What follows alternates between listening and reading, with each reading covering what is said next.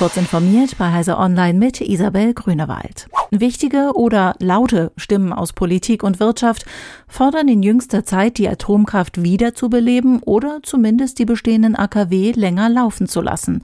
Für Wolfram König, Präsident des Bundesamts für die Sicherheit der nuklearen Entsorgung, sind solche Gedankenspiele sehr befremdlich. In einem Interview mit der Plattform Riff Reporter sagte König, es sei für ihn intellektuell schwer nachvollziehbar, wenn ausgerechnet in einer Situation, in der uns die Gefahren von Kernkraftwerken durch einen Krieg brutal aufgezeigt würden, ein Wiedereinstieg gefordert werde. Mit Erneuerbaren schaffen wir unsere Ziele von Klimaschutz und Unabhängigkeit von Russland deutlich sicherer, schneller und billiger, meint König. Wer in der EU virtuelle Währungen wie Bitcoin, Ethereum oder Ripple verwendet, soll unabhängig vom Gegenwert identifiziert werden können. Für ein solches Aus, für anonyme Zahlungen und Spenden mit Kryptotokens haben sich die Ausschüsse für Wirtschaft und Währung sowie für bürgerliche Freiheiten, Justiz und Inneres des EU-Parlaments mit großer Mehrheit ausgesprochen.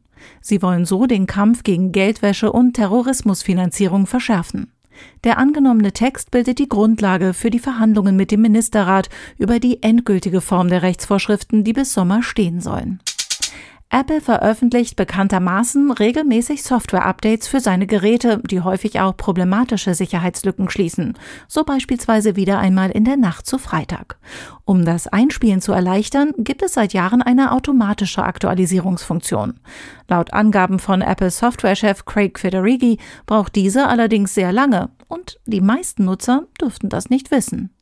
Die Auto-Update-Funktion ziehe sich über ein bis vier Wochen, erklärt Federighi.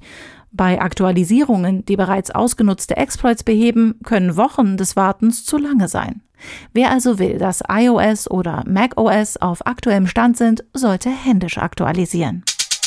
Die wichtigste Spielemesse des Jahres fällt aus. Die Entertainment Software Association hat die E3 2022 offiziell abgesagt.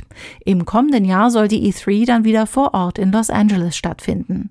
Wir werden unsere Energie und unsere Ressourcen darauf verwenden, eine revitalisierte physische und digitale E3-Erfahrung im kommenden Sommer zu liefern, betonte die Entertainment Software Association. Ein Grund für diese Entscheidung nennt sie nicht. Diese und weitere aktuelle Nachrichten finden Sie ausführlich auf heise.de.